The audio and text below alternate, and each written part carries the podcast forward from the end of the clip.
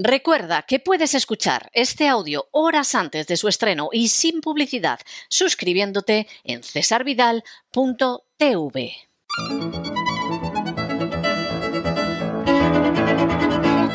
Palabras al aire con Sagrario Fernández Prieto.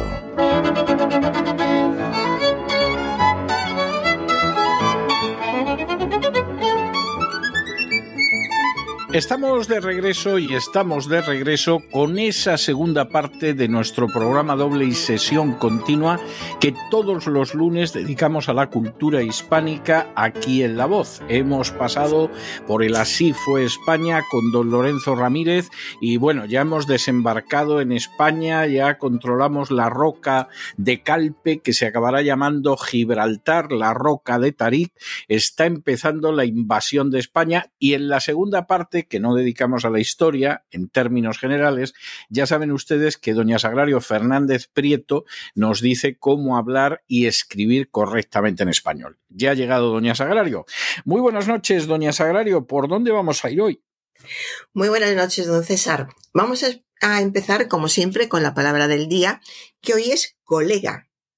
Colega del latín colega y este de co y legare, nombrar como legado o lugarteniente. Significa compañero en un colegio, iglesia, corporación o ejercicio. Y coloquialmente también es amigo o compañero. Es una palabra que se puso muy de moda ya hace años y ahora ya es completamente natural. Hay una observación interesante. Colega originalmente, sigue significándolo, significa compañero de profesión, pero especialmente entre profesionales liberales.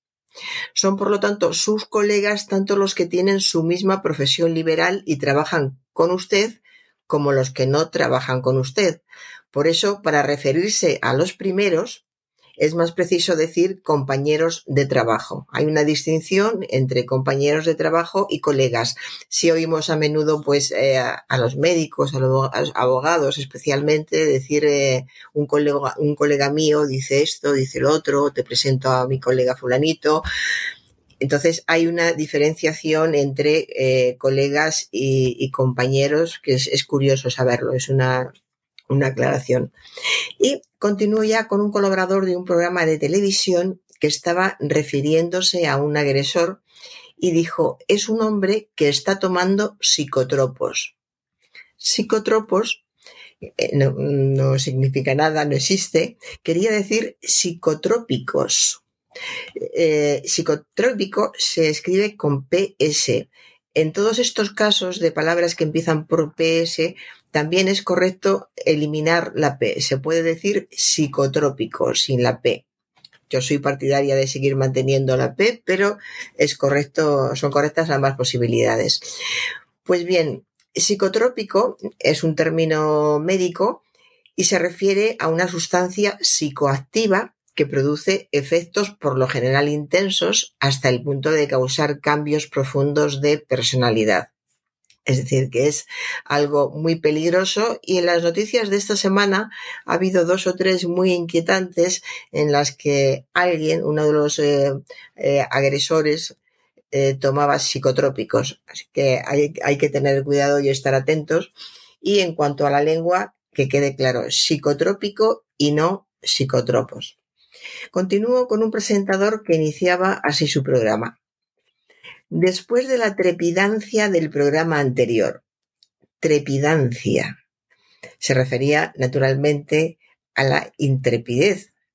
Después de la intrepidez del programa anterior, intrepidez significa arrojo, valor, osadía, falta de reflexión, pero también es sinónimo intrepidez de brío, de energía, de ánimo, de, arrojo, que es lo que él quería decir. Después de la energía del programa anterior, después del valor, de la osadía, del ánimo, etcétera, todos estos términos hubieran sido correctos, pero no trepidancia, que es un término que sencillamente no, tenemos en nuestro vocabulario. Y ahora recuerdo a una invitada de un programa en, en una entrevista.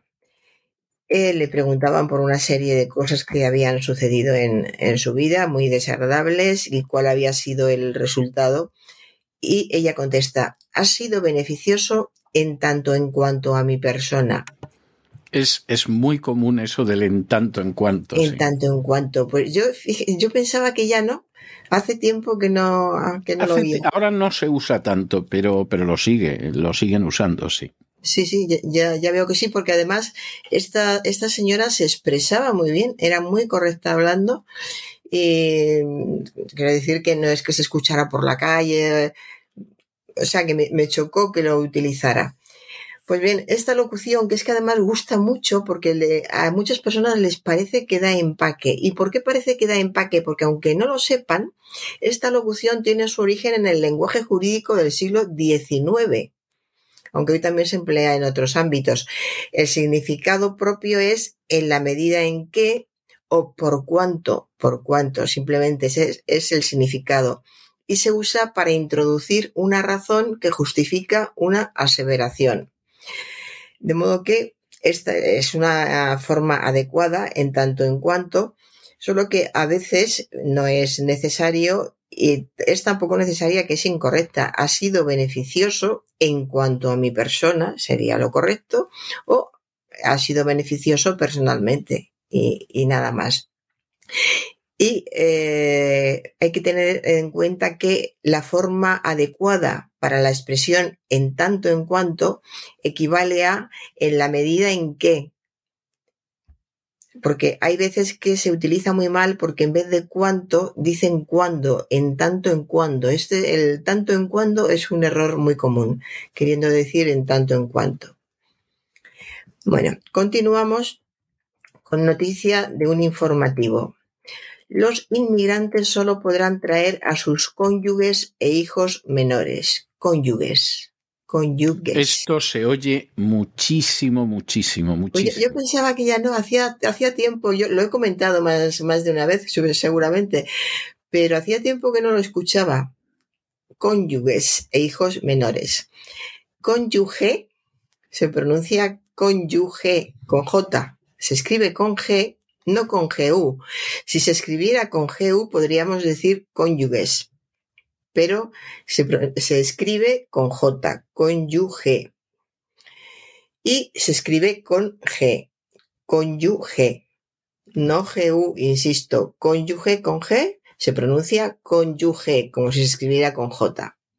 Es un error muy común, muy común, como estamos diciendo, pero es que además era en una noticia de un informativo, un presentador de un informativo. Entonces es, eh, es más grave también. Eh, el contexto agrava ciertos errores. Continuamos con un entrevistador a su invitada. ¿Cómo llevas las polémicas contra ti? Polémico, polémica, es una palabra muy bonita. Vamos a, a, entenderla. Procede del griego polémicos eh, y la forma perdón, femenina es polemique, arte de la guerra. Todas las palabras que proceden del griego, la verdad es que me parecen muy bonitas. a mí también, a mí también. sí, ¿verdad? Perteneciente o relativo a la polémica o que provoca polémica, también significa controversia y también es arte que enseña los ardides con que se debe ofender y defender cualquier plaza. En este caso, ¿cómo llevas las polémicas contra ti?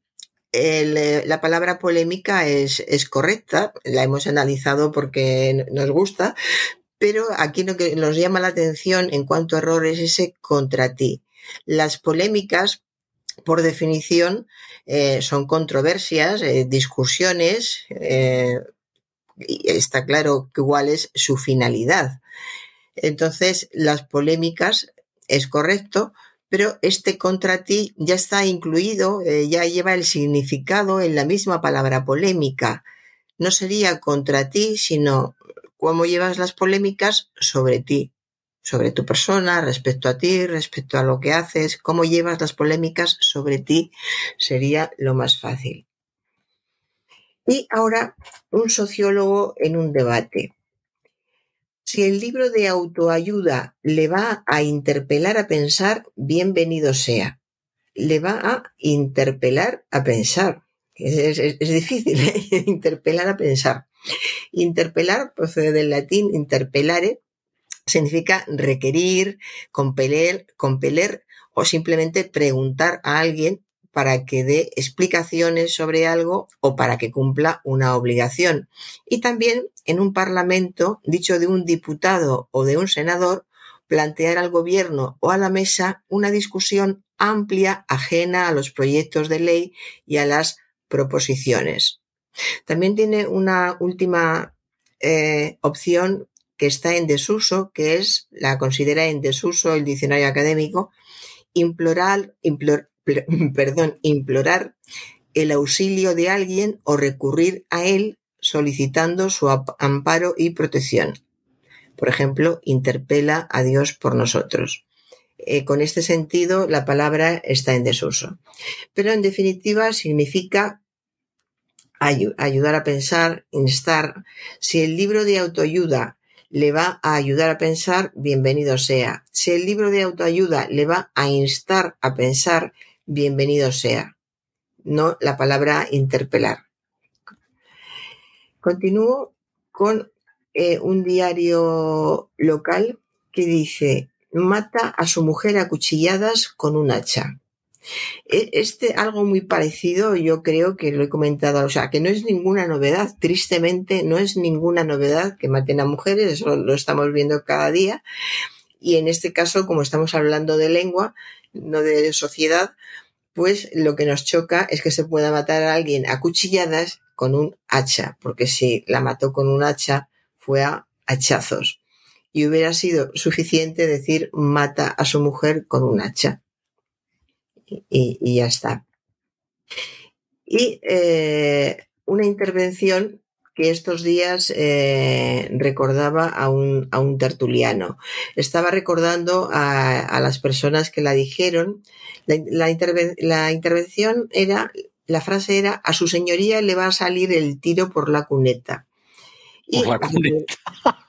Sí, el tiro por la cuneta. Pues esto eh, yo me, me, me, acordé y lo fui a buscar rápidamente porque recordaron a los quién, quién lo dijo.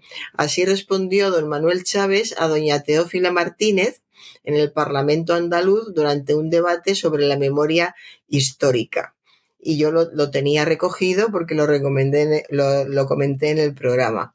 Lo que pasa que en un debate sobre la memoria histórica puede que fuera intencionado por los eh, fusilados en las cunetas. O sea, ahí la cosa tenía un, un, pase, incluso hasta tenía una cierta gracia la forma en que se había cambiado el dicho popular. Pero claro, en otro contexto ya cambiar la culata por la cuneta, pues, pues es, en fin. Sí, sí, pues es, pues es. Eh, en fin, pues la frase hecha es salir el tiro por la culata. Y de cualquier forma, pues si sale por la mm, culata o por la cuneta, el tiro se desperdicia y no debería haberse realizado, evidentemente, si es con el sentido con que lo comentaban entonces. Y ya para terminar, como siempre, eh, comentamos alguna, alguna expresión, alguna frase hecha Hoy he elegido la expresión cambiar de chaqueta. ¿Por qué se dice cambiar de chaqueta? Cambiar de chaqueta es cambiar de opinión o de, o de partido por motivos interesados y chaquetero es la persona acomodaticia y versátil que cambia de ideas con facilidad y a su conveniencia, según soplen los vientos. Por ejemplo, podemos leer en la prensa, hay políticos sin principios que están dispuestos a cambiar de chaqueta y de partido sin ningún problema con tal de mantenerse en el poder. Esta locución parte de la indumentaria como signo externo del partido o del bando al que se pertenece, como ocurría sobre todo en las batallas, para ser fácilmente reconocidos los de un mismo ejército y evitar confusiones peligrosas. La forma particular de manifestar en la casaca el partido y la tendencia a la que se sirve, da base a la metáfora que identifica el partido con el color y forma de su chaqueta. Sobre esta metáfora se construye la locución que habla de un cambio de chaqueta y se refiere a un cambio de ideas o al menos de partido. A veces la camisa puede ocupar el lugar de la casaca. La azul de los falangistas, la negra de los fascistas italianos, la parda de los nazis alemanes o la no camisa, los descamisados peronistas, por ejemplo. Aunque no es necesario buscar en guerras pasadas el origen de esta locución, que expresa un comportamiento tan frecuente, bien pudo surgir lo del cambio de chaqueta de esas batallas en las que los desertores, para no ser reconocidos si alguien los descubría, se volvían del revés la casaca que les delataba. Puede ser esto, pero ya entre los romanos se decía modo paliati, modo togati, ya vestido con palio, ya con toga para indicar que una persona cambiaba fácilmente de opinión.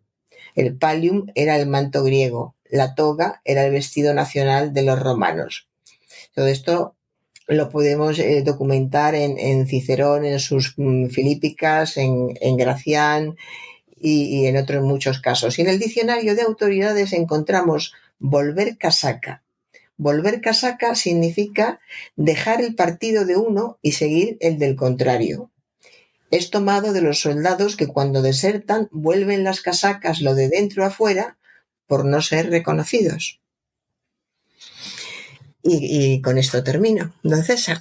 Pues muchísimas gracias. Yo le tengo hoy reservada una canción que, que no hace falta que le diga que la dichosa canción, como, como se diera la circunstancia de que hoy en día intentara alguien publicarla, no solamente es que no se la editaría ninguna casa discográfica, sino que acabaría en la cárcel. Pero, pero cuando yo era niño fue una canción que resultó extraordinariamente popular, que era una canción que yo creo que se sigue cantando todavía y que fue la canción que lanzó a la fama a Tom Jones, que era el famosísimo Delilah. Entonces, Delilah contaba la historia de un señor que va a casa de su mujer y de pronto ve por la ventana que está con otro señor en postura comprometida, espera toda la noche a que el otro se vaya, llega a la casa y la cose a puñaladas, cosa que, en fin, esto, esto contarlo, aunque al final de la canción Tom Jones le pidiera perdón a Delilah, vamos, esto sería eh, pues eso de juzgado de guardia totalmente. Pero mire, en aquel entonces, aunque parezca mentira, había cosas para las que había más libertad artística. Entonces yo le voy a dejar con Delilah. Desde luego, eh, Tom Jones tenía una voz prodigiosa y ha conservado mucha mucho de esa voz, pero, pero casi por 60 años, que se dice verdaderamente pronto, y la canción es una canción excelente. Eh, la gente que no sabe inglés además no se entera, con lo cual seguramente está libre de que lo puedan esposar y llevarlo al calabozo en cualquier momento. Nos vemos el jueves, doña Sagrario, un abrazo muy fuerte. Muy bien, don César, hasta el jueves.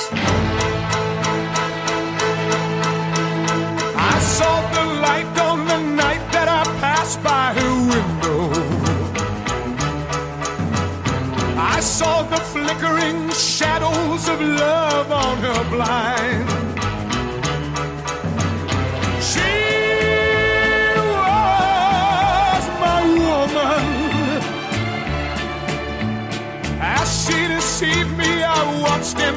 Con estos compases, con la voz absolutamente extraordinaria de Tom Jones y su Delilah, hemos llegado nosotros al final de nuestra singladura de hoy del programa La Voz. Esperamos que lo hayan pasado bien, que se hayan entretenido, que hayan aprendido una o dos cosillas útiles y los emplazamos para mañana, Dios mediante, en el mismo lugar y a la misma hora. Y como siempre, nos despedimos con una despedida sureña.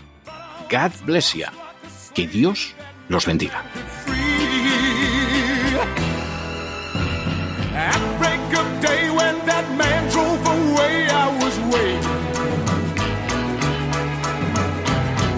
across the street to her house and she opened the door. She stood there laughing. I